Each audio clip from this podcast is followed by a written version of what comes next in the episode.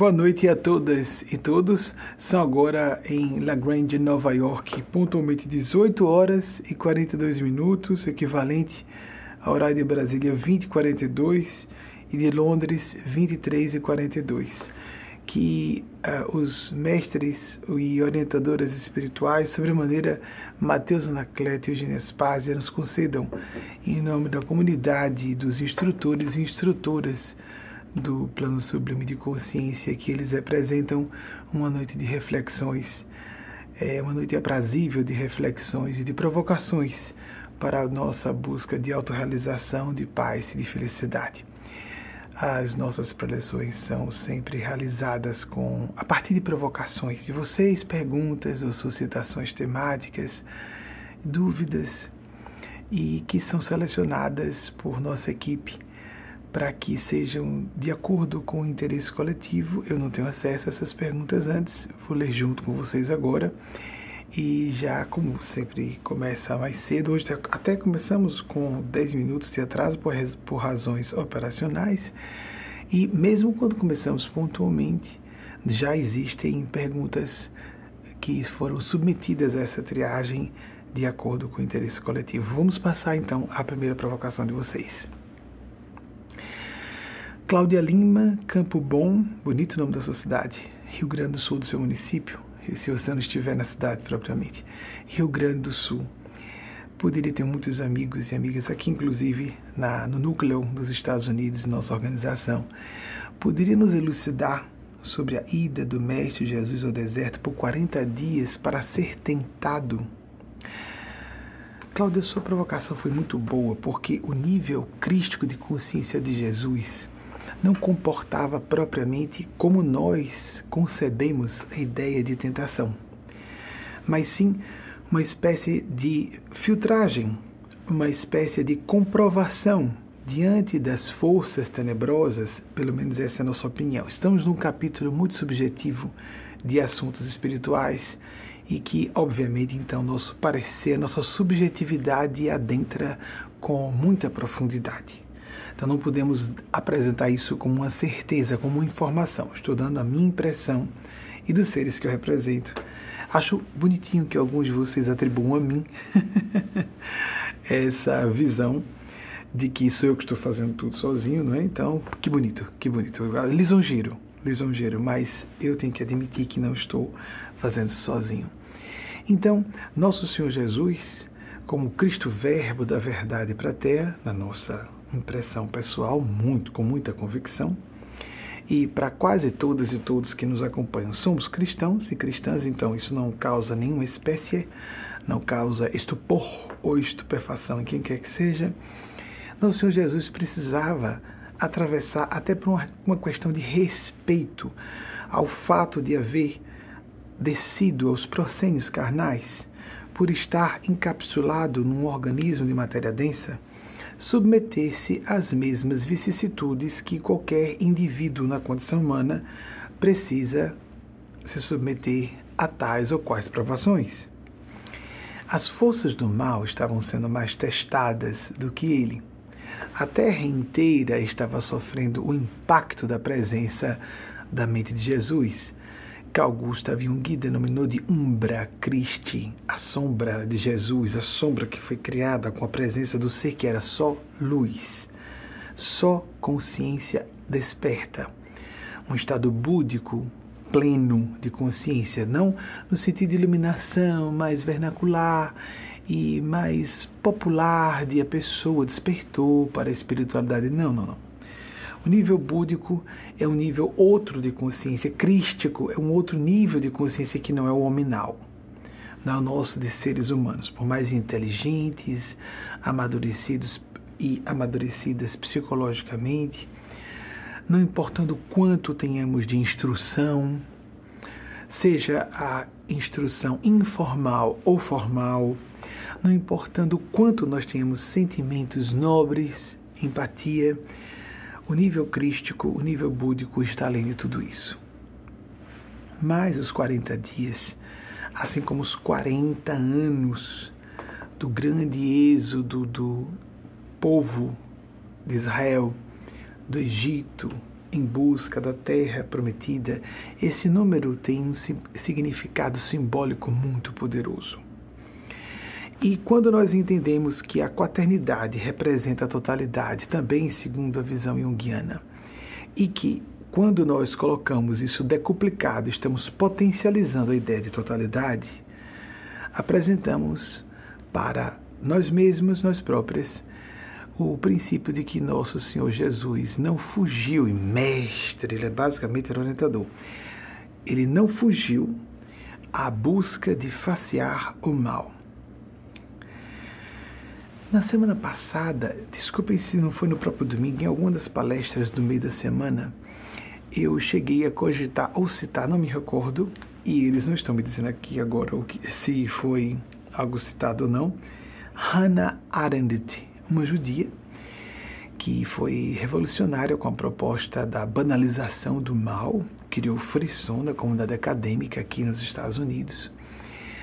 Hannah Arendt, que viveu entre 1906 e 1975, ela, depois a equipe, por favor, pesquise para verificar se os dados estão corretos. Ela trouxe uma ideia sobre o mal que achei lisonjeira até, né, uh, idealista, mas na minha opinião um pouco utópica, de certa maneira ingênua, de que o mal seria decorrência da falência do pensamento. Eu creio que seja algo muito mais profundo. A malevolência existe. As forças do mal existem dentro de nossas próprias consciências, às vezes no plano inconsciente. Dentro da consciência, mesmo que no plano inconsciente, de novo, consciência em amplo sentido como todos os processamentos mentais que sejam acessíveis à condição minal de existir, inteligir, sentir, interagir. No plano coletivo também existe malevolência. E a malevolência é uma força psíquica autorizada por Deus. É como se fosse o polo oposto, falei há pouco da Umbra Christi, o polo oposto da força do bem Obviamente que no nível escatológico, teleológico, mais profundo e, em última instância, o bem inclui o mal. Tanto que nós podemos perceber claramente que de crises existenciais nós podemos desdobrar aprendizados bastante significativos.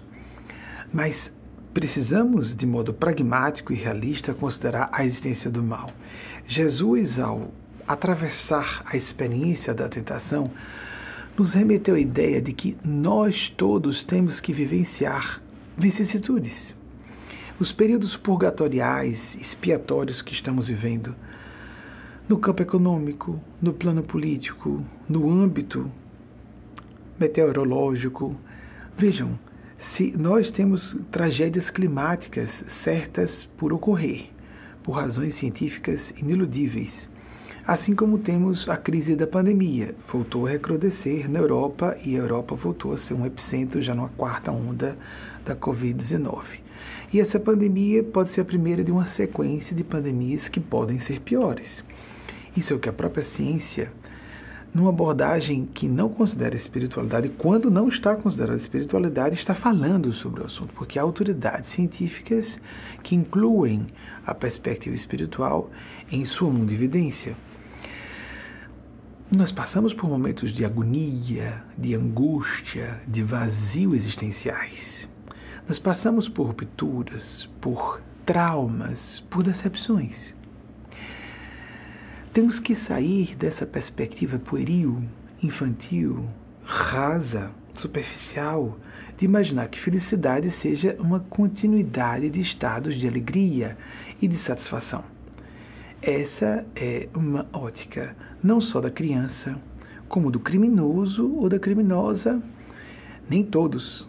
Há inteligências criminosas que não pensam assim. E do toxicômano, da toxicômana, de fugirmos. Não devemos fazer isso, porque temos as inclinações nesse sentido. De fugirmos, da, de facear a realidade e substituir um contato direto com a realidade, o processo de alienação, por sucedâneos da realidade que nos tragam euforia por meios químicos ou psicológicos. Isso não quer dizer que você não busque alguma compensação por estados menos felizes. Nós precisamos ter um momento de lazer, de repouso não só do corpo, mas da mente também. Nós temos que enxergar as duas faces da realidade. Minha tão querida amiga e irmã Daniela Costa, com seu movimento lindo do eu desculpe, Dani, se eu tiver equivocado sobre o que você diz. Eu me oponho, eu detenho a sua violência, mas eu acolho você. Então, nós devemos fazer isso com nós mesmos. Aquilo que está violento demais na vida, agressivo demais, infeliz demais, nos trazendo atritos que não sejam construtivos, a conflitos que constituem combustão para a nossa reflexão. Há uma série de é, contradições que geram polos opostos, como falei há pouco, e nos conduzem a um dinamismo existencial, consciencial mais intenso, mais alargado. Mas é óbvio quando percebemos que há uma saturação, é óbvio quando percebemos que houve uma estagnação e que precisamos fazer um reinício do sistema. E se existe isso para sistemas mais simples, como os computadorizados, o nosso sistema cerebral e psíquico, que é mais do que o nosso sistema neurofisiológico, para aqueles que já sabemos que existe algo além do neurofisiológico, existe o psíquico, o mental, o espiritual, que também inclui o psíquico, os sistemas precisam ser reiniciados. O espírito Mateus Nacleto chama isso de futilidade essencial. No início do século, quando eu estava com problemas mais fortes do que hoje tenho com relação ao lazer, o espírito Eugênio Spásia começou a me pedir em 1999, exatamente no ano 99, que reservasse uma hora por dia para atividades de lazer. Eu achava isso, nós temos uma cultura de trabalho, não é? No Brasil, aqui nos Estados Unidos, nos Estados Unidos mais ainda. Uma hora desperdiçada em lazer. E ela disse: preste atenção o que eu quero dizer por lazer as pessoas se revelam através de lá. Já já eu volto, Anacleto, sobre, uma, sobre a futilidade essencial. É, na época, estava em coqueluche no Brasil o clássico do sociólogo do trabalho, Domenico de Masi, o ócio criativo.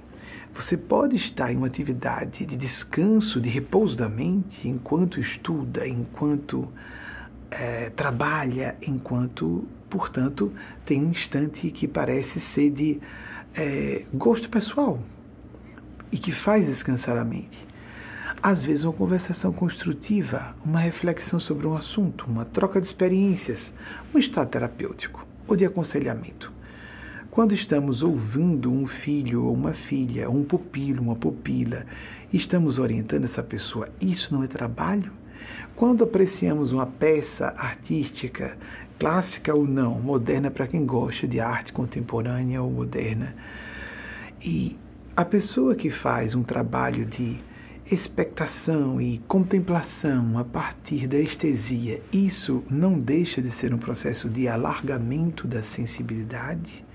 Sendo assim, nós não estaríamos também, de certa maneira, aproveitando muito construtivamente o tempo?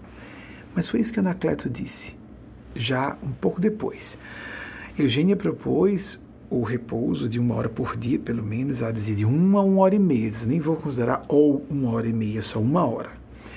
Mateus Anacleto disse: se você ainda chegar à conclusão de que o tempo que você está dedicando a tal ou qual atividade é completamente improdutivo, porque essa atividade aqui você se ó, empenharia como sendo o momento do lazer do dia, seria de todo improdutiva, Vejam que nós voltamos a, ao paradigma do nosso mercado de trabalho consumista de gerar produto.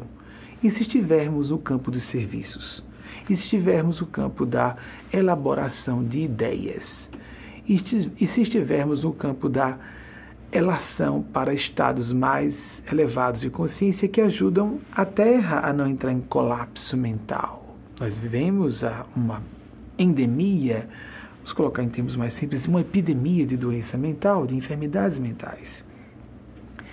Mas ainda que você considere se essa atividade não for viciosa, não for lesiva ao seu sistema corpo-mente. Então, pelos efeitos de repouso, propiciando-lhe voltar às suas atividades que você considera mais criativas, construtivas, produtivas, com mais rentabilidade.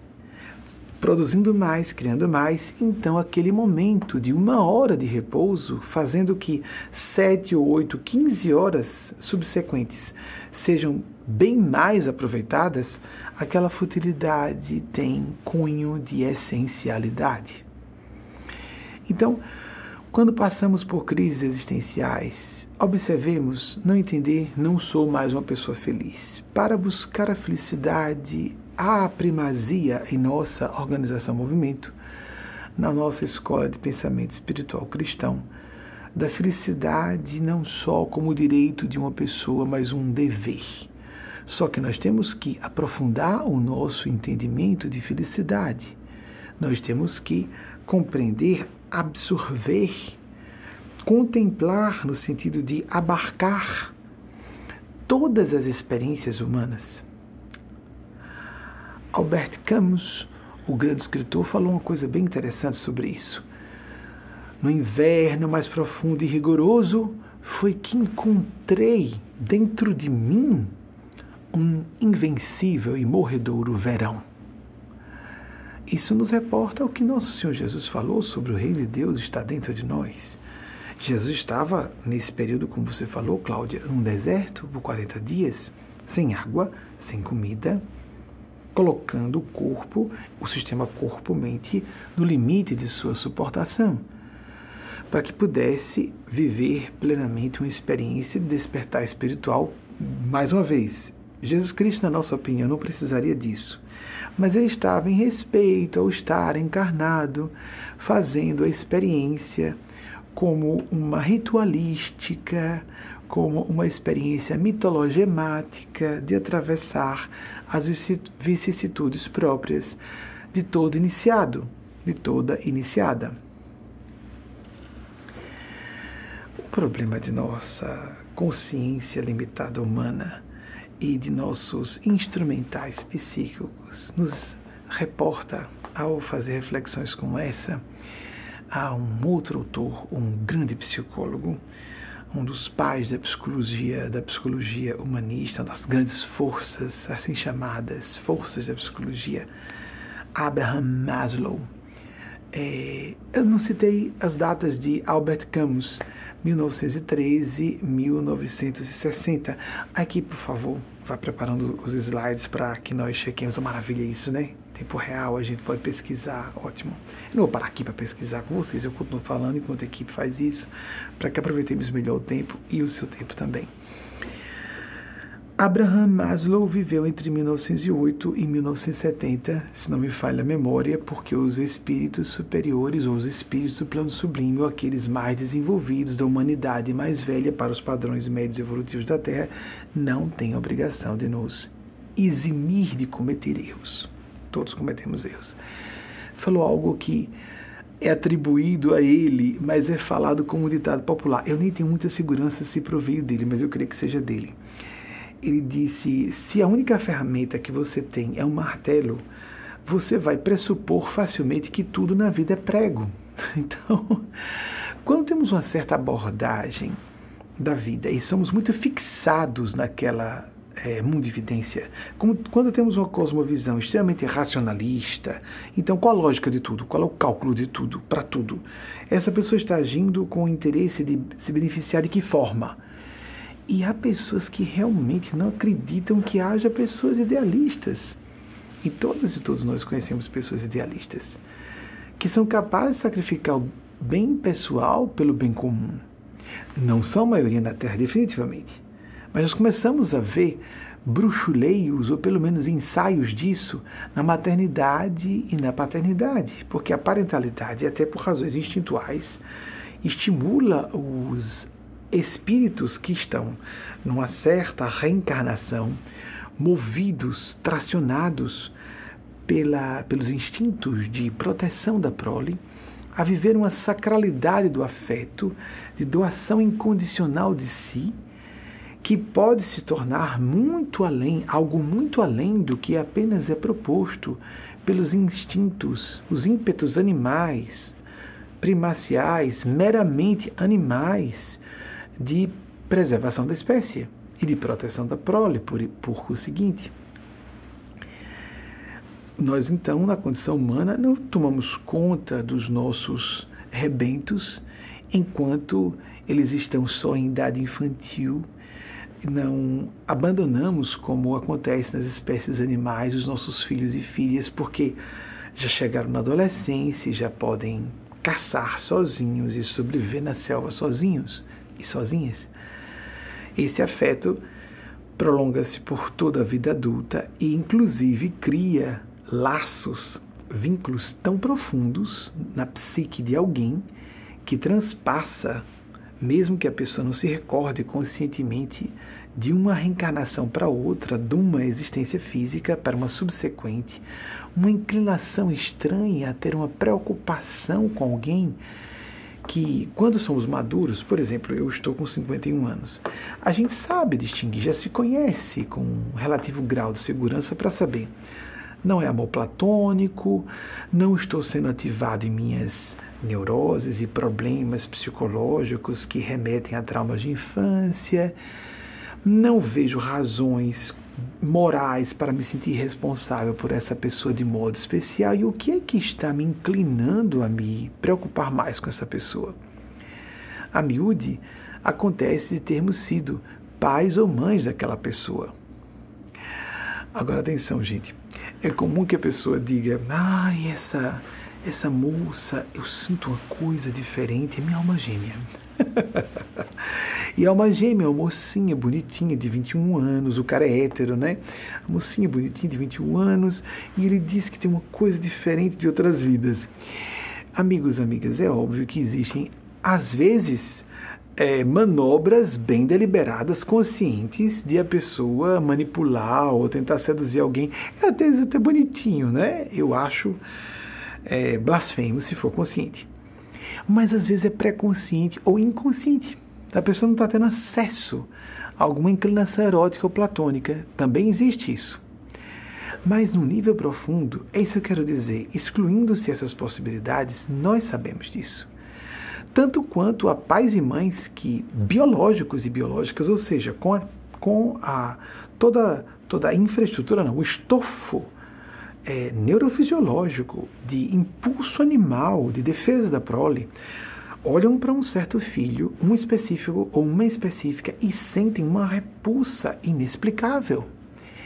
É um desafeto, isso é muito comum nos meios reencarnacionistas falar-se sobre isso, um inimigo ou uma inimiga de outras existências que está ali. Ficamos muito longamente nessa pergunta de Cláudia Lima. Cláudia, vejam, amigos, amigas, falei recentemente com pais de um rapaz que estava com certas confusões. Essa questão chegou a mim e disse a esses pais com um rapaz que tinha muita dificuldade em apresentar suas dúvidas, com receio de ofender a fé dos seus pais. Eu chamei a atenção para eles que ela e ele, eles masculino, o neutro é masculino, né? Vamos para cá. Que não se deixassem obstar ou obstaculizar com a primeira pergunta feita. Se ele já está com dificuldade de apresentar dúvidas, quando derem a primeira resposta, voltem a provocar. Você compreendeu o que eu quis dizer? Nunca se dilui uma dúvida profunda ou nunca se desenvolve uma, um parâmetro novo de enxergar a realidade fazendo-se uma pergunta e obtendo-se uma resposta. Quando fazemos aqui por isso, não há nada de retórico ou de bonitinho dizer em público, de que estamos apenas provocando pesquisas e reflexões. É à medida em que lemos sobre um assunto, pesquisamos, que vamos dissipando, dirimindo gradativamente, mas é mesmo paulatino. Paulatinamente vamos, vamos é, eliminando as possibilidades e questionarmos aquilo que antes, originalmente, entendíamos como algo quase inaceitável. Vida espiritual. Existência de Deus. Existem coisas tão bizarras, não é? como a última vez eu estava observando um comportamento de galináceos. Houve uma propaganda da Mercedes-Benz. Vou pedir isso a vocês. É, por favor, dos bastidores, coloquem é, no link da descrição dessa palestra uma propaganda da Mercedes-Benz que eles utilizam galináceos para a propaganda da Mercedes-Benz.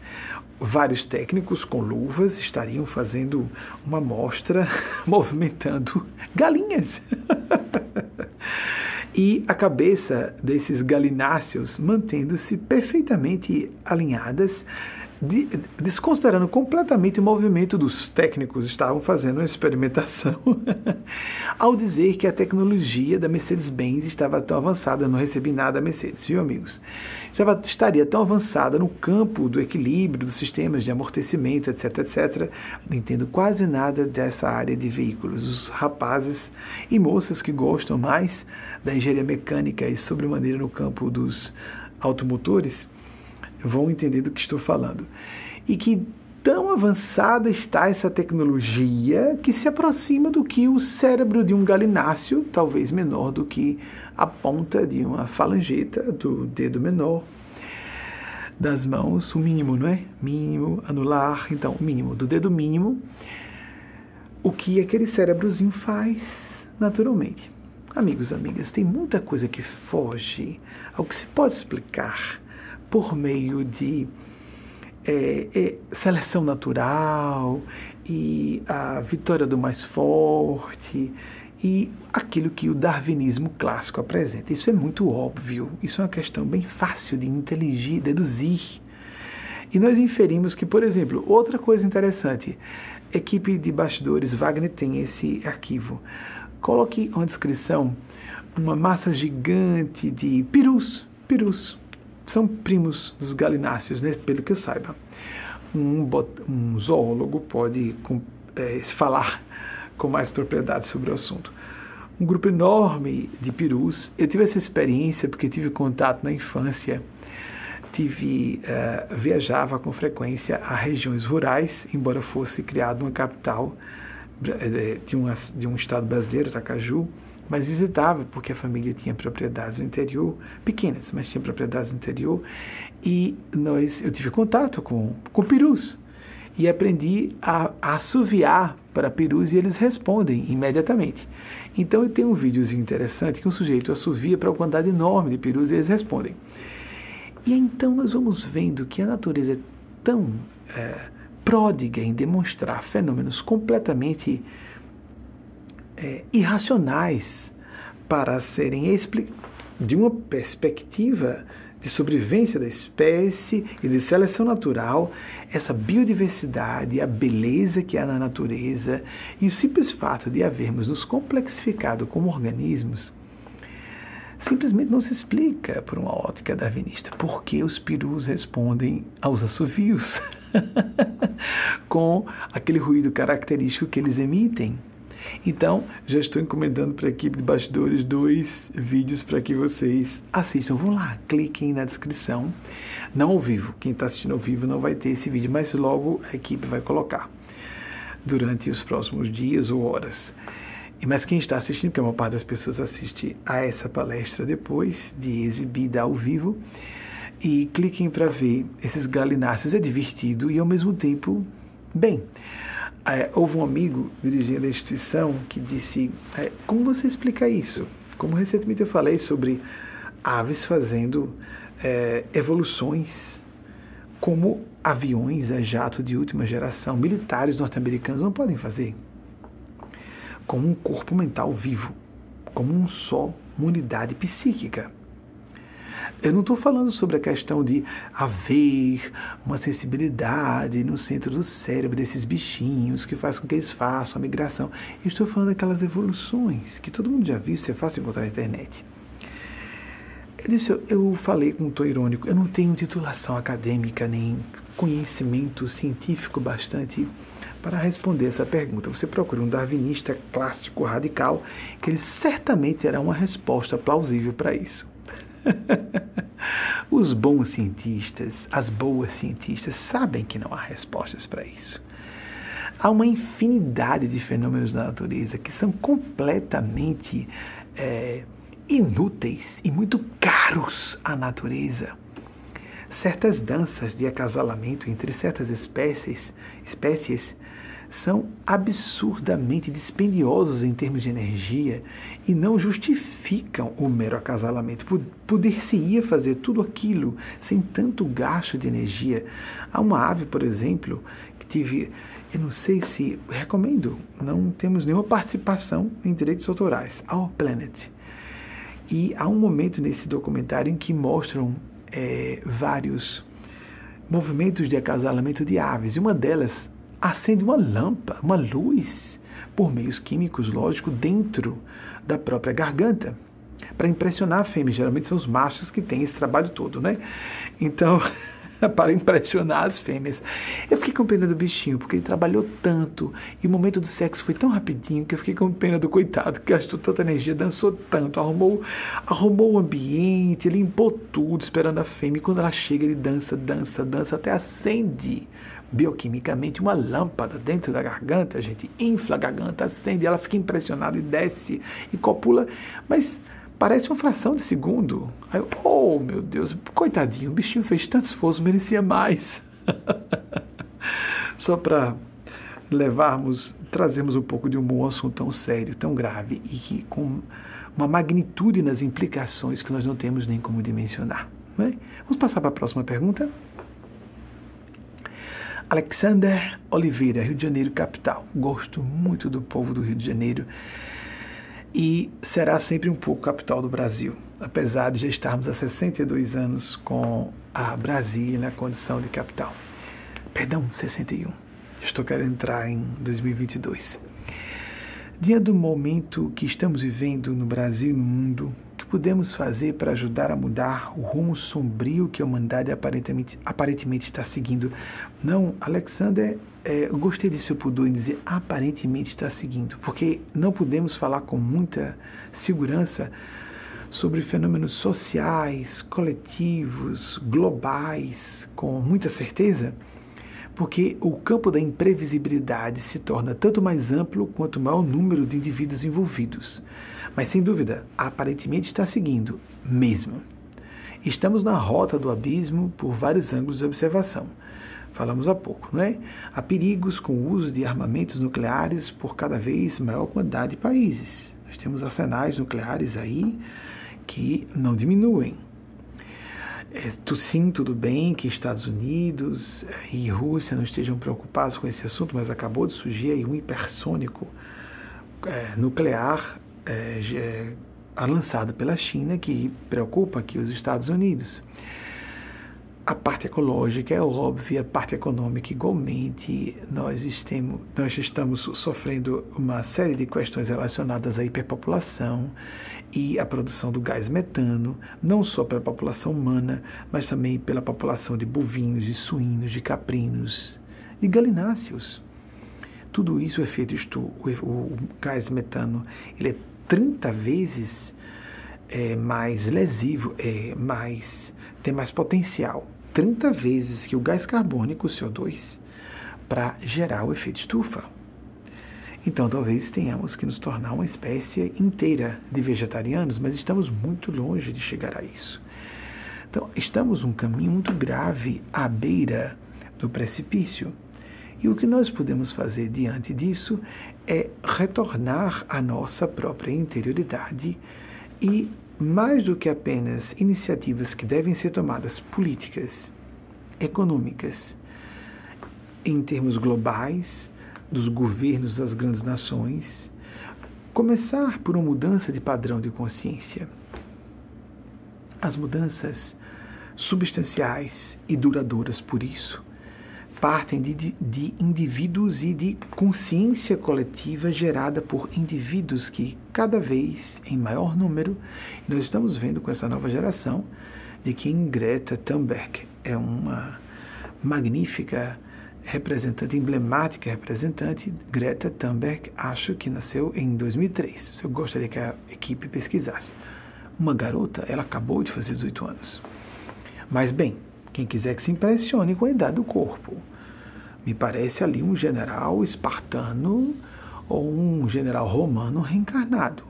Ou uma grande mulher amazona. Não estou falando sobre orientação sexual nem identidade de gênero, mas eu quero dizer, quem quiser que se impressione com a aparência de garotinha, nós vemos pela capacidade de enfrentar é, os estadistas, os maiores estadistas da atualidade, com fundamentação. Por mais que haja pessoas atrás dando-lhe suporte e assistência, ela própria tem é, muito, muita autossuficiência e autonomia em suas ideias.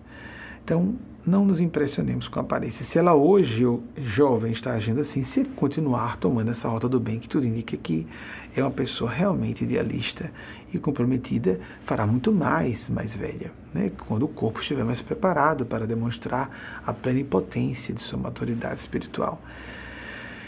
Então, o que nós devemos fazer é a nossa própria parte. O que nós podemos fazer para, por exemplo, utilizar uma energia verde? Como economizar um pouco? O meu sonho de consumo, alguém perguntou, qual é o seu sonho de consumo?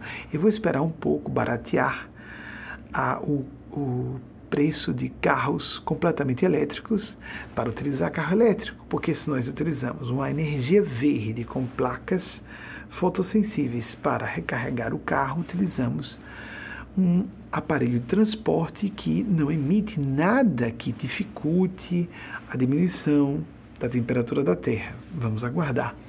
Então, pequenas iniciativas. Eu não posso tomar essa iniciativa agora, mas é, a gente trabalha numa área em que não há foco no enriquecimento que nós consideramos em uma locupletação ilícita. Não creio que a área religiosa seja uma área para enriquecimento. É uma opinião pessoal e creio que é partilhada por muitas e muitos de vocês.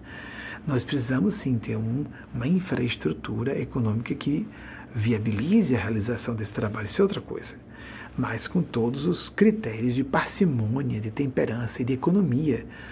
E mais, por exemplo, em Sergipe, pouco antes de virmos, transferirmos residência para os Estados Unidos, ah, nós já estávamos com placas eh, em processo de instalação e instalaram, e nós já distribuímos essa energia com mais três outras residências de funcionários da instituição para economizarmos a utilização de energia da, da rede pública, nós devolvemos energia à rede pública, não é? Então, para que nós façamos a nossa parte, começando o coração. Veja que interessante, é, Alexander e todas, desculpa se Alexander, mas eu creio que seja Alexander, todas e todos vocês que me acompanham. Platão, o grande pensador, um dos pais da filosofia do pensar ocidental. É, Platão falou não só por si, mas foi um dos principais responsáveis pelos registros das ideias de Sócrates. Platão viveu entre 427, há uma polêmicazinha nas duas datas, mas eu prefiro essas duas. Fiquem à vontade de questionar essas datas, isso é secundário, porque só tem uma diferença em uma e outra, entre 427 e 347 a.C. Ele disse: É fácil a gente perdoar uma criança por ter medo do escuro, mas a verdadeira tragédia da humanidade é uma pessoa adulta ter medo da luz.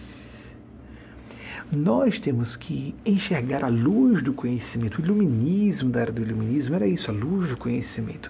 Nós temos que facear o conhecimento, a informação assustadora de que estamos à beira de um apocalipse por vários caminhos, mas lembremos do que já falamos em outras ocasiões. O apocalipse, que é, sim, é só um é um livro da Bíblia, o último livro da Bíblia, mas é um conceito cristão que é complementado por certos teólogos com a apocatástase, que é a redenção de todos os seres ao final.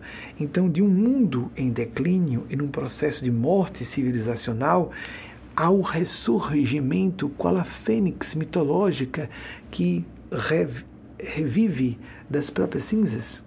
Essa revivescência, tornar-se rediviva das próprias cinzas, remete-nos ao mito de Jesus ressurrecto. Mito ou realidade? Uma realidade mística inacessível aos nossos meios de abordagem científica de hoje e que no futuro poderemos compreender. Então, essa preocupação, porque outro pensador da época de Nosso Senhor, anterior a Nosso Senhor Jesus, Confúcio, disse algo muito importante. É, Confúcio, recentemente, não é? Acredito que Platão também, algumas, algumas poucas semanas ou meses, bem, Confúcio, mas acho que mais recentemente. Mas é outra citação que vou fazer dele, não aqui, fiz aqui. Entre 551 a 479 a.C., se não me falha a memória. A nossa equipe já vai tomando notas dos nomes para poder apresentarmos todos os, os nomes, as, as datas, as, a verificação da precisão dos dados. Confúcio disse: se a gente aponta, se nós apontamos a lua para um imbecil, ele vai examinar o dedo tem muita gente se achando muito inteligente com pensar científico cientificista, completamente reducionista, esquecendo de ampliar o que se está descrevendo num fenômeno para finalidades escatológicas, não escatológica no sentido de excrementos, escatológica no sentido de finalidades universais, espirituais. Nós somos seres muito mais do que nossos corpos, isso é tão óbvio. Vamos reduzir, vamos restringir, vamos é, vamos é, né, é, rebaixar, é decadente, é deprimente, é indigno colocarmos nosso amor, por exemplo, parental, é, um, num campo de troca bioquímica entre células do nosso cérebro. Intuitivamente percebemos que isso é desrespeitoso com a nossa condição humana. Não fiquemos presos a um dedo. Então fazemos a nossa parte, Alexandre, ou Alexander e todas e todos nós. Sua prática de oração, sua prática de meditação, para que nós não vivamos com esse medo natural, a gente tem acesso ao noticiário e fica muitas vezes assoberbado, sobrecarregada com a ideia de quanta coisa horrível está acontecendo ao mesmo tempo. Mas isso remete a outro pensador da antiguidade, mas já dentro da nossa era do calendário gregoriano cristão, Epiteto, da escola do epicurismo, se não estiver enganado, viveu entre os anos 50 e 138, que disse: Nós, seres humanos, tendemos a sofrer muito mais por ansiedade pelo que não é, por problemas. Posso estar distorcendo alguma coisa? Por problemas irreais do que por problemas reais. Então, não morramos de véspera, como tem um ditado popular, que eu não sei se é no Brasil inteiro isso, mas pelo que eu ouvi recentemente de amigos do Sul, também existe. Como peru, morrer de véspera fala, citamos os perus há pouco, né? um pouco de humor no meio desses assuntos espirituais e filosóficos sérios. Não morramos de véspera. Tomemos providências efetivas para resolver o que está se dando em nossas vidas, para que nós encontremos uma luz no fim do túnel. É possível. Amigas, amigos, os seres a quem eu tenho acesso por meio de funções paranormais, que são normais, não torna ninguém especial. O que nos qualifica como seres humanos são os nossos sentimentos, os nossos propósitos, o quão nos posicionamos sem nos enquadrar de modo preconceituoso, de forma, mora, de forma moralista, de modo preconceituoso, de maneira moralista, ou seja, condicionados à época e cultura. O que nos faz ver, porque os sentimentos e a consciência podem ir muito além do que é hoje proposto para nós, lembremos do que Martin Luther King Jr., 1929, 1968, o grande, eu citei recentemente, creio que alguns meses ou um ano, não sei, mas não nessa fala. Martin Luther King Jr. disse que chega sempre um momento na vida de uma pessoa em que ela tem que se posicionar, em palavras aproximadas, em que ela tem que se posicionar.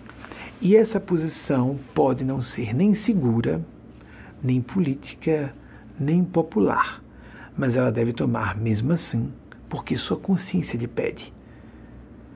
É exatamente isso. Orientadores espirituais.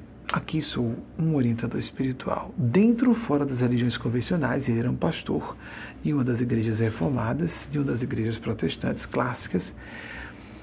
Não podemos ser políticos querendo dizer, há políticos decentes, podem até ser uma minoria.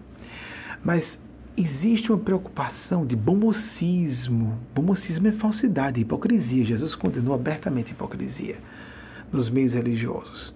Nós temos que estar dispostos a falar o que é inconveniente, o que não corresponde à expectativa das pessoas, de uma pessoa. Nossa, parece um, um ser de luz, você parece uma pessoa santa. Santos não parecem santos. Começa por aí. Nem santidade. O que é santidade, amigos, amigas? O que é santidade? Vamos lembrar os quatro absurdos votos de castidade, obediência, pobreza e silêncio. São quatro renun abdicação. São quatro formas de abdicarmos a responsabilidades humanas importantes. Temos que colocar tudo a serviço do bem. Dentro ou fora do meio religioso convencional, dentro ou fora do meio profissional, acadêmico, familiar, consanguíneo ou não. O importante é o foco no bem comum. Não existe o bem individual que não envolva o bem comum. Então, eu vou já pedir o nosso intervalo comercial, a gente não vai ter intervalo nenhum, para ver se eu respondo pelo menos uma pergunta de vocês antes de concluirmos a nossa preleção desse domingo, 14 de novembro de 2021. Voltamos já já, ainda com perguntas de vocês o pessoal da equipe me avisou, o humor está no ar. Espero que o amor também, né? Love is in the air. Então, tomara que esteja, porque eu disse que nós teríamos um intervalo comercial e não teve intervalo comercial, só um intervalo de fato, embora chamando vocês para participarem e receberem gratuitamente as nossas é, mensagens mediúnicas. Eu estou a serviço de um conjunto de instrutores e instrutoras espirituais, ai de mim se não admitir isso publicamente. Cada vez mais convicto, quero dizer, com mais evidências que lastreiam solidamente minha convicção nesse sentido. Então, gostei de saber quando terminei. Wagner correu para dizer: você chamou de intervalo comercial ótimo. Gostei da brincadeira que estávamos falando sobre os excessos de simonia, a venda de coisas sagradas. Então pronto, não foi nosso intervalo comercial, foi dizer que a pessoa receba de graça mais as nossas atividades aqui oferecidas a vocês. Mas vamos ver já o que a equipe preparou de slides do que das personalidades, os vultos históricos que citamos. Por favor. Hannah Arendt, 1906, 1975, apenas 69 anos. As datas certas, vou só checando se está tudo correto. Próxima, por favor. É Albert Camus, 1903, 1960, que eu quase não citava, vocês viram que eu vou ter depois, né? Tudo bem, próximo. Abraham Maslow, grande espírito que esteve entre nós entre 1908 e 1970, o ano do meu nascimento. Próximo, por favor. Desse atual. Greta Thunberg, 3 de janeiro de 2003. Realmente, nesse ano, completou apenas 18 aninhos. Muito novinha, né? Mas ninguém se engane com essa carinha de anjo. Deus é sábio, a espiritualidade está sabendo de tudo. Próxima, por favor. Platão, 427 a 347 a.C. Próxima, por favor, as datas estão indo certinhas, graças a Deus. Eu, minha, minha criança interior precisa muito acertar as datas. É, basta a gente ter ideia de século, gente. Em termos conceituais profundos, o que interessa é a gente ter uma ideia de em que época a pessoa estava para a gente contextualizar o indivíduo no seu Zeitgeist, a mentalidade de uma época e de uma cultura específicas. Época e cultura específicas. As datas exatamente como estou apresentando não é necessário, mas minha criança interior gosta. De 551 a 479 a.C. Teve mais alguém? Sim, Epiteto, de 50 a 138, já depois de Cristo, né? Acho que teve mais alguém. Martin Luther King, doutor, professor doutor Martin Luther King Jr., de 1929 a 68. Dias antes de ele ser assassinado a queima-roupa, ele disse que gostaria muito de chegar aos 40 anos. Quem não quer viver uma vida longa, em palavras aproximadas? Quem não quer viver uma vida longa, mas ele sentia e disse que não acharia que chegaria aos 40 anos e não chegou. Próximo, por favor. Teve mais? Então, pronto. Então, mais uma pergunta de vocês, pelo menos uma perguntinha, tá certo? Para nós encerrarmos, por favor. Ricardo Macedo de Santos, São Paulo, uma das regiões portuárias mais importantes do Brasil. Como identificar se ideias surgidas em momentos de oração e meditação revelam dispersão de nossa parte, sugestão do inconsciente ou conexão com guias espirituais? Ricardo, de um modo geral, não temos como distinguir. É tudo extremamente semelhante e é justamente a experiência no autoconhecimento, na autoobservação e em percebermos é, com mais profundidade quem nós somos no nível pré-consciente, no nível inconsciente o que os jungianos chamam, a partir do que Jung denominou de O Sombra em alemão, era O Sombra. Recentemente foi que um dos espíritos me chamaram a atenção, com quem lidamos, que olha, presta atenção que alemão era O Sombra. O sombra psicológica, mas as mulheres podem colocar a sombra psicológica, porque normalmente o sombra, o aspecto de sombra, tende a ter, normalmente, tende a ter o gênero com que nós nos identificamos. Tudo que nós não admitimos ter ou ser no nível consciente vai para essa personalidade espectral, como um fantasma dentro de nós mesmos que assoma-se, assenhoreia-se, assoma-se à luz da consciência e do nosso comportamento e assenhoreia-se da nossa conduta nos momentos de maior fragilidade, de distração, de dispersão. Pode brincar conosco, pode ter um aspecto do trickster, como aconteceu há pouco quando eu falei sobre intervalo comercial. Então a sombra parece, ou sombra se manifesta em momentos como esse, por exemplo.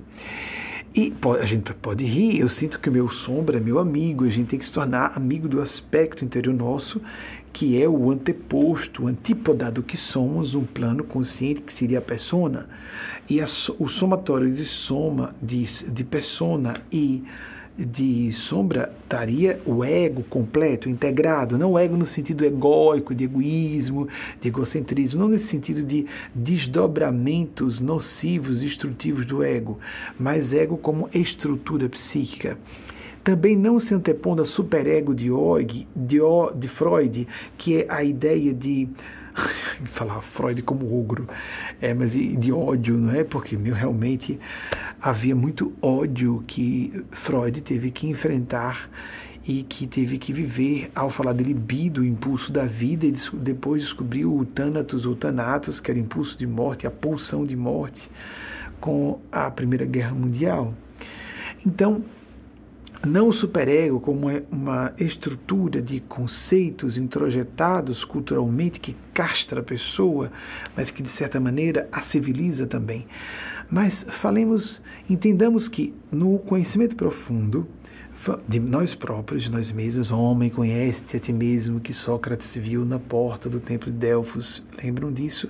Isso é muito conhecido nós devemos descobrir a parte subconsciente que seria para nossos parâmetros morais inferior esta parte, ou mais animalesca, mais impulsiva, instintiva, e aspectos supraconscientes, aspectos que sejam de campo é, dos sentimentos mais humanitários nossos. O neocórtex não é responsável só por planejamento estratégico, por raciocínio linguístico, discursivo, o raciocínio abstrato avançado. É também responsável por compaixão, por sentimentos nobres. O campo emocional nosso é desenvolvido mais uma parte primitiva, mais interna do cérebro. O cérebro foi se desenvolvendo em camadas que se foram justapondo. Isso nos remete é, simbolicamente ao que acontece no campo psico-espiritual também. Então, à medida que nós vamos nos tornando pessoas melhores e nos conhecendo mais em profundidade, perceberemos, por exemplo, isso vem do meu campo supraconsciente, da minha parte mais nobre. E isso aqui não, isso aqui não é nobre. Eu me recordo uma vez uma pessoa dizendo que estava um homem, né? Um homem na terceira idade que pintava os cabelos porque era uma questão de. não era vaidade, era autoestima. Não, isso é uma autoestima muito fútil, não é? Porque se a pessoa tem autoestima, depende dos valores, da identidade da pessoa, se ela é madura psicologicamente e de acordo com a função que ela tenha. Por exemplo, as mulheres, eu sei que vocês são sufocadas e obrigadas a, são passam uma imagem de descaso e desleixo. Eu espero que isso seja superado logo para vocês serem libertadas disso. Uma coisa é quero tingir os cabelos, outra coisa é não, não pode tingir, deixar de tingir, porque senão vai parecer que você é uma mulher displicente, relaxada e até que tem poucos cuidado com o asseio pessoal. O que, que tem a ver uma coisa com outra? É? Algumas mulheres precisam passar de 60 anos e muito para poder assumirem os cabelos brancos. Já homens não. Aí veja minhas sobrancelhas ficando um pouquinho branquinhas, o cabelinho branquinho ficando calvo. Tá tudo ótimo. Eu não considero nada disso intrínseca ou isoladamente bonito. Não é verdade? E seria talvez hipócrita dizer que isso seria bonito, não é? Mas tem a ver com minha identidade. Eu acho autoestima deixar os meus cabelos brancos como condecorações do tempo que passou. Eu não acho que seja desleixo eu deixar os meus cabelos ficarem fica, começarem a ficar começar a ficar grisalho. Não estou com os cabelos completamente nevados, mas vou acinzentando né, o meu castanho claro original para um cabelo é, completamente branco, vou ficar. Ninguém espere que eu coloque alguma coisa sobre a cabeça ou vá atingir os cabelos. Ninguém espere isso, que eu vou ostentar todas as, as insígnias da idade. Não é? As pelanquinhas, as ruguinhas, eu não me vejo direito no espelho ainda por uma questão de identidade. Como nós nos vemos por dentro? Eu me sentia angustiado preso num corpo de jovem mais, mais jovem, não é? Eu comecei esses assuntos no início da adolescência. Fiquei é, bastante perturbado com o mito da caverna de Platão quando fui ler aos 12 anos e não estava compreendendo direito o que ele queria dizer e achei que tinha, acreditem, fiquei preocupado e pedi a meus pais que me levassem a um médico porque eu achava que eu estava com um problema. Achei que era no cérebro, no organismo, no órgão do cérebro.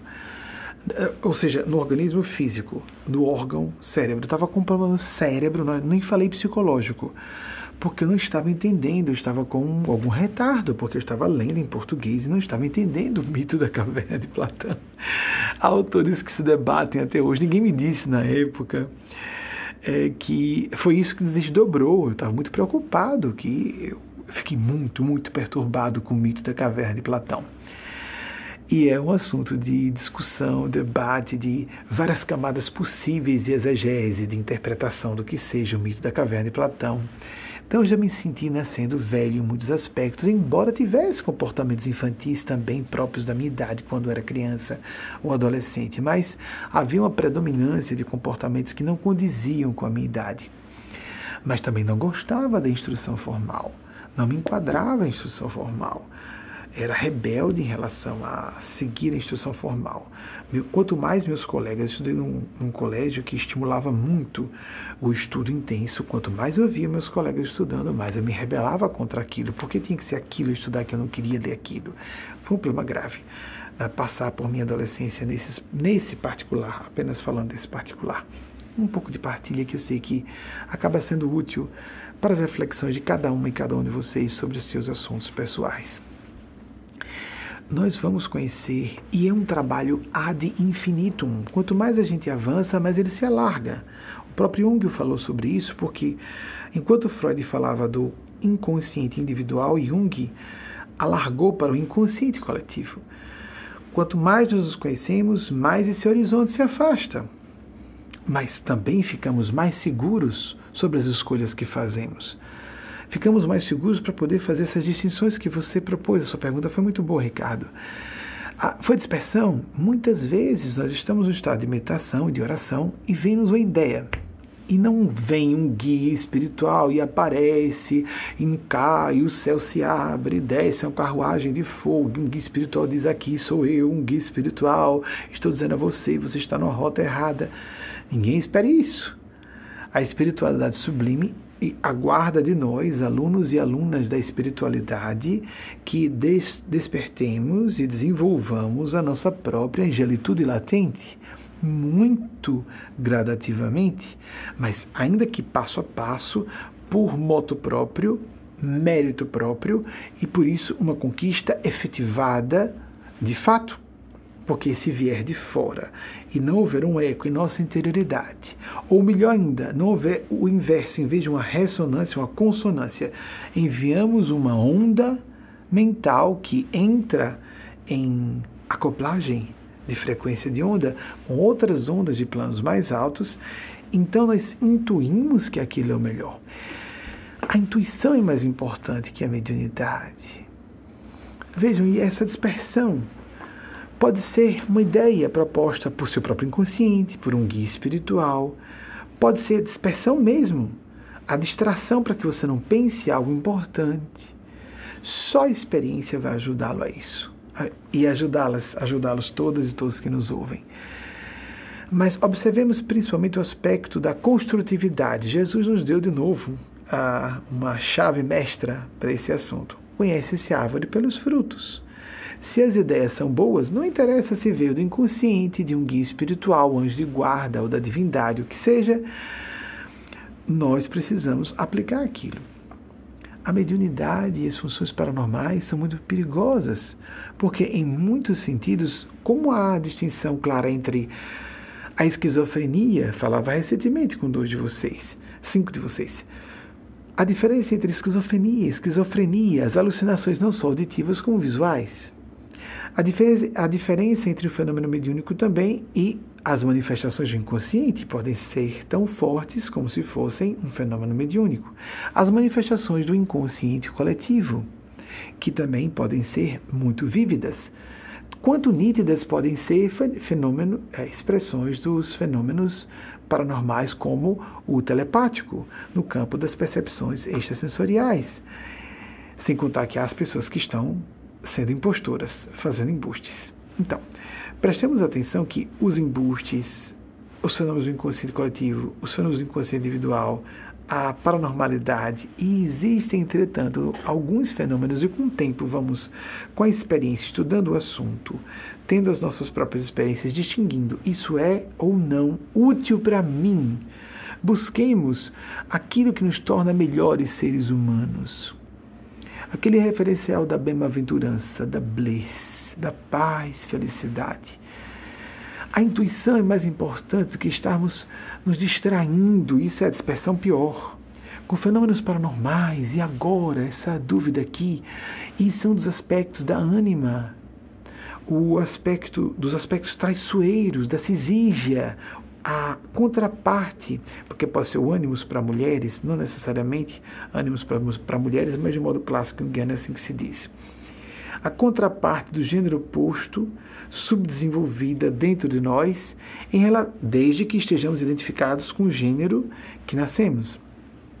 A cisígia, principalmente a ânima, em seu aspecto mais sofisticado, tenebroso, ela leva a um, leva a um intelectualismo, pernici, intelectualismo pernicioso. Então, a ideia da esfinge, decifra-me ou te devoro, e apresentando uma dúvida em cima de outra, e a pessoa fica distraída com aquelas dúvidas e vai se emaranhando e adentrando um labirinto psíquico, e o labirinto representa a confusão do inconsciente. E nós temos que buscar a supraordenação, uma ordem no nível mais alto de complexidade, como fala a ciência da complexidade, é uma das áreas mais avançadas da matemática, embora no campo da, determinista da matemática, e não a matemática que dá suporte à física quântica. Mas quando nós vemos muita desordem, muita confusão, estamos do, em uma experiência, uma vicissitude, uma experiência de karma, dor, dúvida. Não é para aguentar uma cruz, é para transformar a cruz numa seta.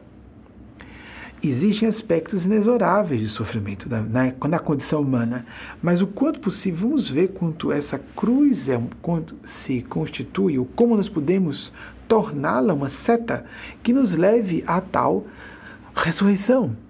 O ressurgimento, agora nesse sentido simbólico, o ressurgimento da ordem de nossa psique diante de uma certa problemática existencial, como vamos solucionar essa, esse nosso turbilhão, o turbilhão que nos encontramos, e podemos resolver isso em grupo, nas equipes acadêmicas, profissionais, familiares, nos ambientes harmônicos. Quanto mais harmônicos, mais pensamos em grupo, precisamos nos harmonizar com outras pessoas, porque cada pessoa cobre o ponto cego de outra. Só os gênios quentistas podiam agir assim. E as equipes modernas, falam os estudiosos da área, funcionam como os gênios eram sozinhos, como Leonardo da Vinci, dizem unanimemente os cientistas, um dos maiores exemplos de gênio, dos maiores gênios da história da humanidade, que sozinho tinha habilidades inúmeras. Quando alguém tem alguma inteligência, tem uma aptidãozinha acima da média em uma área ou duas no máximo, então, com equipes, ao tomar decisões, partilhando com o cônjuge, com familiares de nossa confiança, ou pessoas que não sejam necessariamente da família consanguínea. O próprio cônjuge, cônjuge não pode ser, não é? Mesmo quando vamos constituir família do modo mais tradicional e é, animal possível, deve-se procurar alguém que não seja da parentela.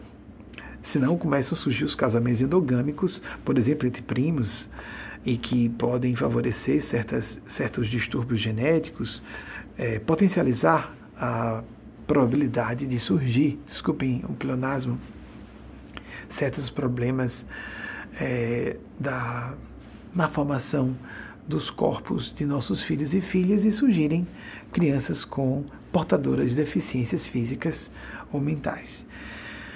Então, uh, busquemos nos harmonizar, criar harmonia, o que Napoleão Hill, o, o pai da psicologia do êxito, 1883, 1970, o mesmo ano, essa coisa da mágica dos anos, né? No mesmo ano de morte de Abraham Maslow, que citei há pouco, Napoleão Hill também veio a óbito no ano ambos do meu nascimento, em 1970. Só que Napoleão Hill, pelo que eu me recorde, nasceu, renasceu nessa última existência sua em 1883, 1970. Napoleão Hill chamou isso de mastermind, a mente mestra. A mente mestra, uma mente que surge, é um psiquismo, é uma psique, que não é um espírito.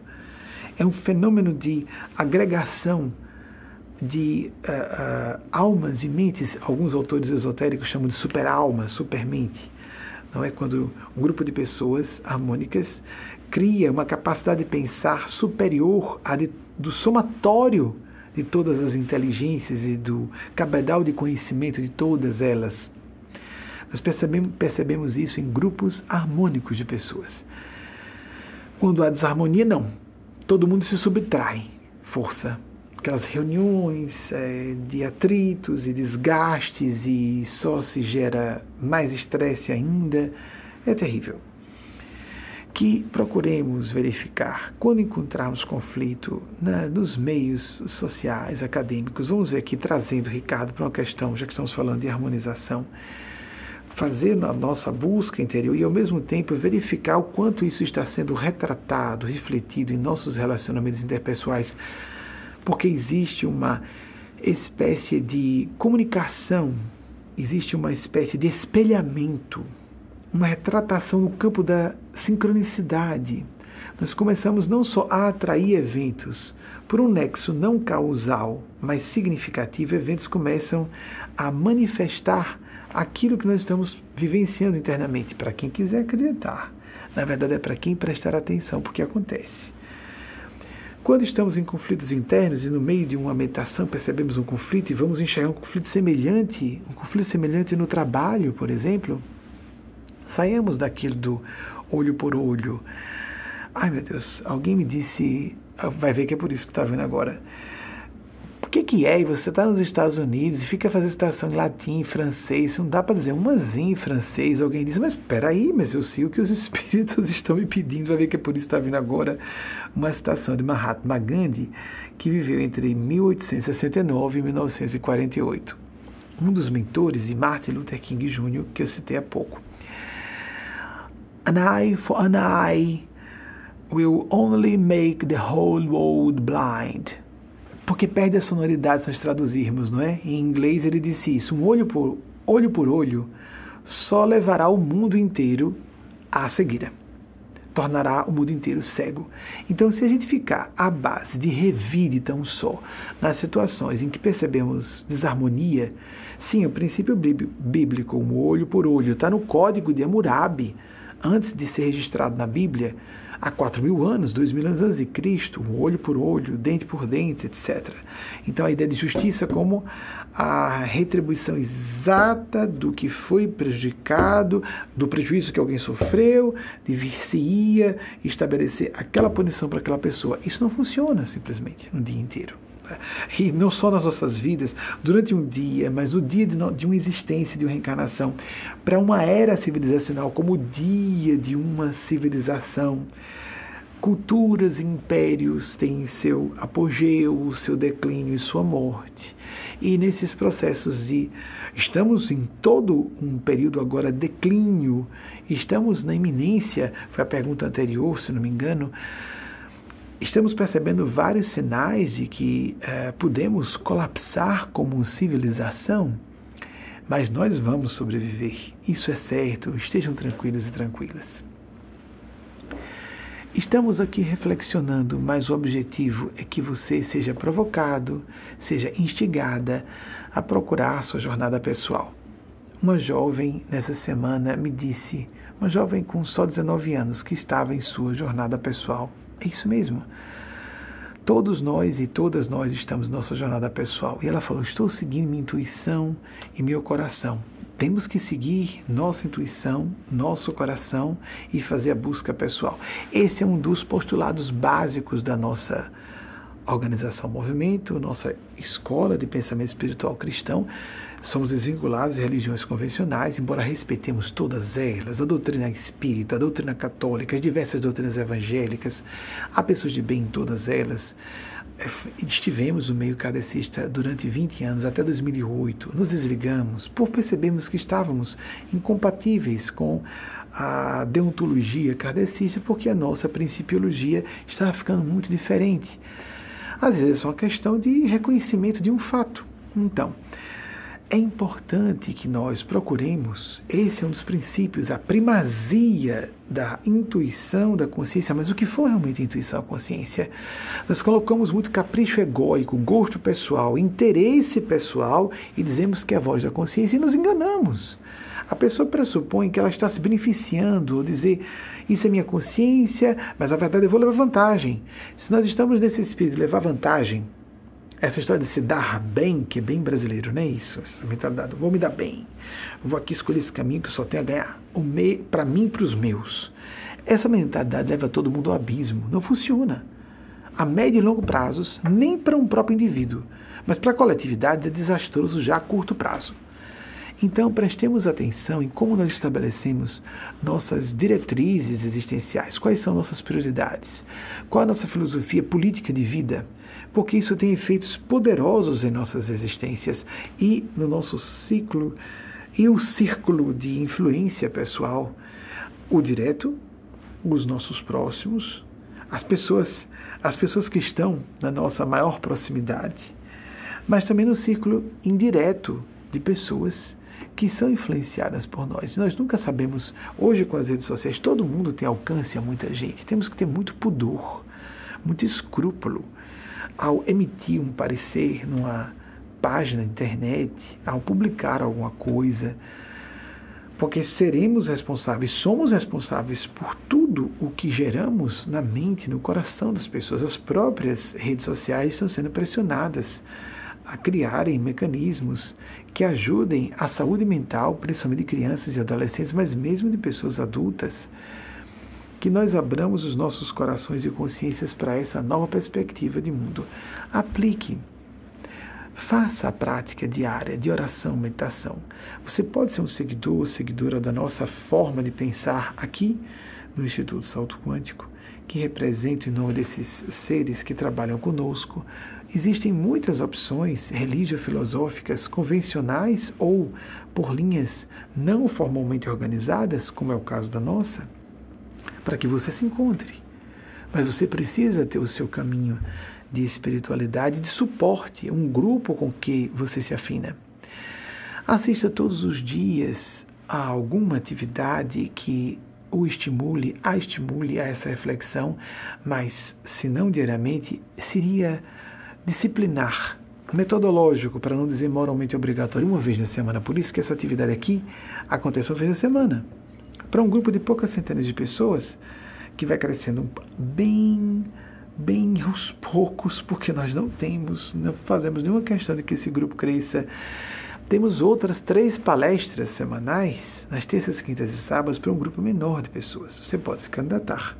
Temos uma fila grande de espera, porque tem, tem, essas pessoas têm que ser submetidas a entrevistas, etc. Não é simples adentrar esse grupo. Porque lá nós falamos nessas palestras, outras de forma bem mais livre, porque é um público menos heterogêneo e mais afinado com a nossa, é, esse nosso corpo de ideias e de valores e princípios que nos balizam o modo de é, interpretar o mundo e de sentir a nós mesmos e de interagir com nossos irmãos e irmãs em humanidade. Assista semanalmente às nossas palestras, esse pode ser um caminho para você, mas isso é só provocação. Você tem que ter o seu momento diário de prática de oração e meditação ao seu modo. Existe uma série de sugestões. Eu vou pedir à equipe que coloque um link para as. Acredito que exista. Existe Luigi Luiz Barbosa é, um do, é o diretor da, de mídias sociais da nossa instituição. Eu creio que exista um link para orações e preces e práticas de orações. Ele vai pelo menos colocar um link de um desses artigos, se não houver uma categoria em nosso site para isso. Orientações de como fazer oração, de como fazer meditação. Não tanto trabalhamos a parte de meditação, mas de oração. Mas há muitos caminhos meditativos, aquele que lhe faz bem aquele que lhe aprouver no sentido de desenvolver estados alterados de consciência que façam você uma pessoa mais tranquila, que tornem você uma pessoa mais humana, isso é o que importa.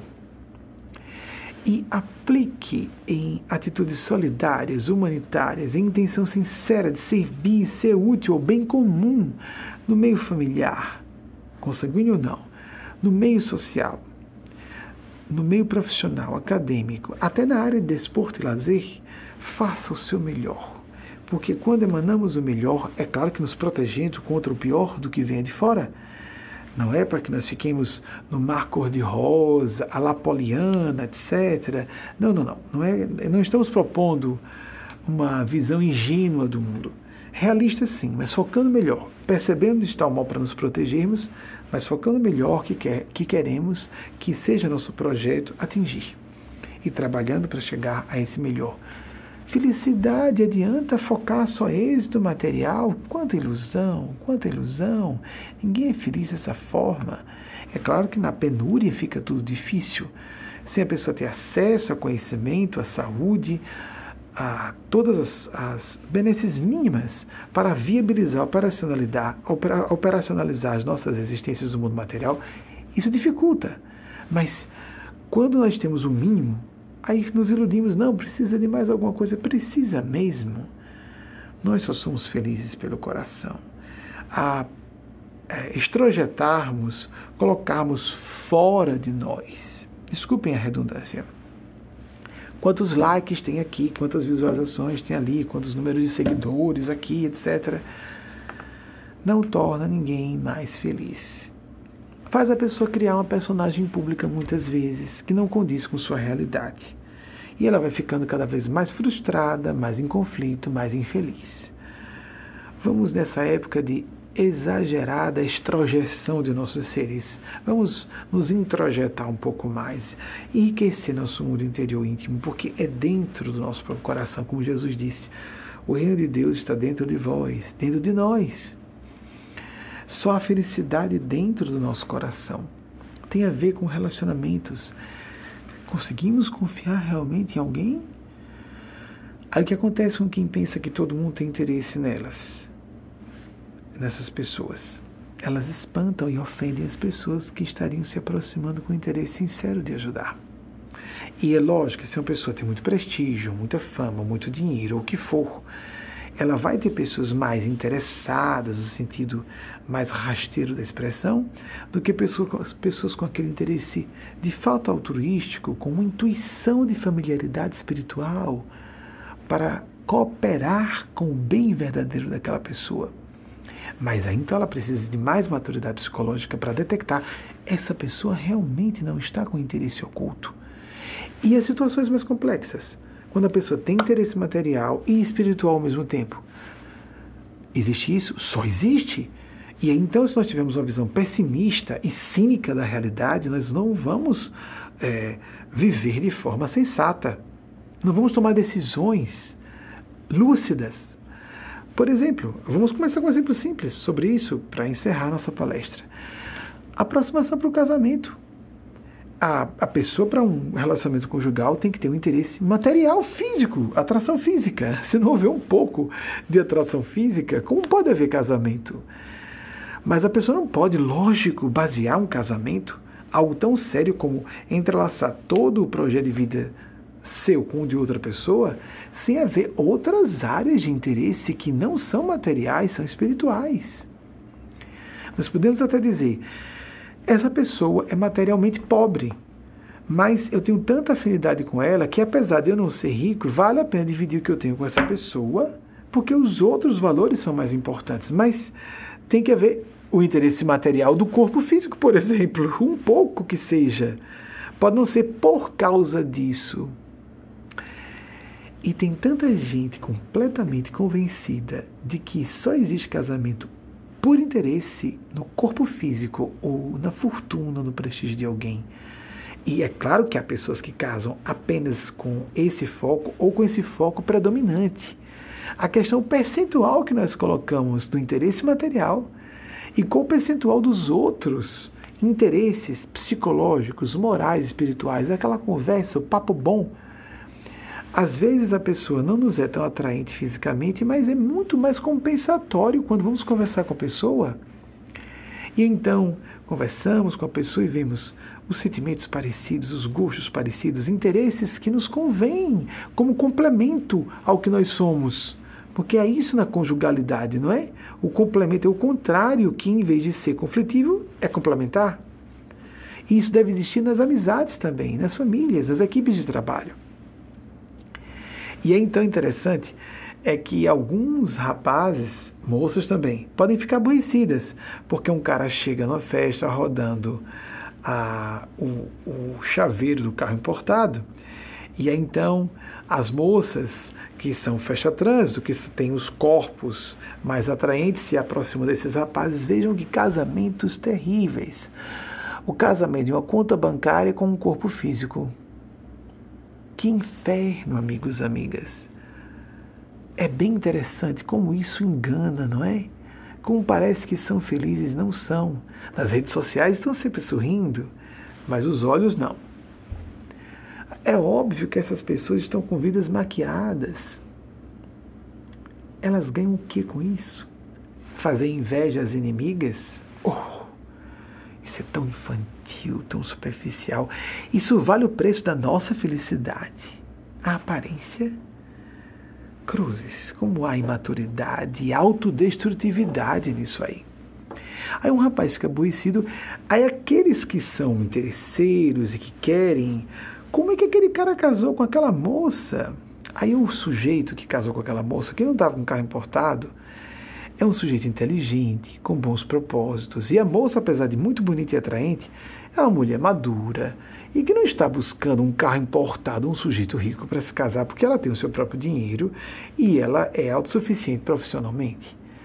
E, ah, o sujeito tem bom papo, comeu pelos ouvidos. E é, será que ele comeu pelos ouvidos? Ou ele usou um, um artigo de atração muito mais poderoso que o seu, que era só exibir o carro importado, mostrando que a moça era muito mais do que um corpo bonito, e sim uma mulher inteligente, sensível, que foi além das aparências.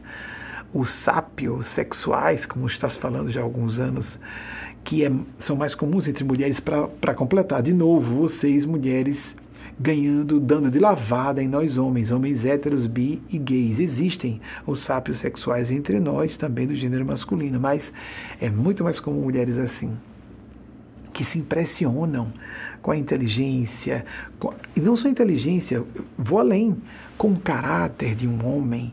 Como mulheres refinadas se impressionam com um homem de boa índole, de ideal, de disposição de serviço ao bem comum, e não só inteligência, cada um se atrai de acordo com o seu nível de consciência. Não querendo dizer que ela não tenha que ter algum tipo de atração física para um casamento, tem que ter. Mas as mulheres, vocês são magníficas. Fecham os olhos, estão no paraíso. Porque o que interessa é o espírito, a alma, e não o que, está, o que estão vendo. Os homens se impressionam mais pelo que veem, as mulheres pelo que ouvem. pelo que percebem, pelo que intuem, pelo que sentem. Meus parabéns. Temos que aprender mais com vocês. Uma excelente, uma excelente semana para todas e todos. Ah, sim, vamos aos nossos links. Obrigado pela equipe. Os espíritos não podem dizer tudo para mim, não. Lembrem mais uma vez. O que os encarnados podem dizer, os que estão despojados de matéria densa não se responsabilizam por fazer. Lá está ele, jovem, era muito bonito. Ele, inclusive, nasceu no meu dia, 26 de outubro, e morreu no meu ano, 1970, 1883, 1970, de fato é, as datas, os anos estavam corretos. Mas alguém citei? Mahatma Gandhi, em 1869, 1948, ele disse: uma bala seria bem-vinda. E ele foi morto a queima-roupa, de fato, com a bala é, disparada, uma arma de fogo que disparou um tiro no seu tórax. Mas alguém citei? Não. Então, uma excelente semana para todas e todos vocês. A seguir, temos a mensagem que o Espírito Eugênio Aspásia trouxe de Maria Cristo e aí você fica à vontade para. Nós acreditamos que se trata de Maria de Nazaré, a mãe de Jesus, mas nós não temos como provar isso cientificamente, não. Mas nós defendemos o direito de dizer que existe uma mãe crística, que a maternidade, maternidade pode ser crística, já que a maternidade pode estar associada ao divino também, ou à divindade.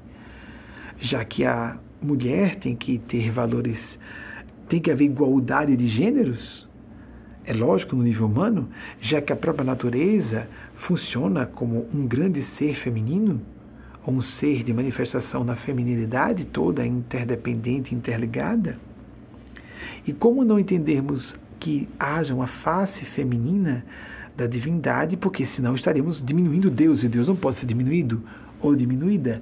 É o absoluto ou a absoluta.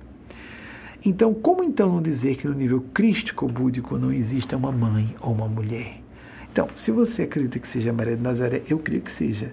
Ou não, o que importa é que um ser crístico, uma mãe crística, um anjo búdico, maternal da terra, tem se manifestado através, sobremaneira de Eugênia Spásia, e enviado-nos essas epístolas semanais desfrute das reflexões, mas principalmente aproveite-as aplicando em suas vidas, a sua própria vida, cada uma e cada um de nós, para que nós tenhamos os benefícios da aplicação dessas ideias.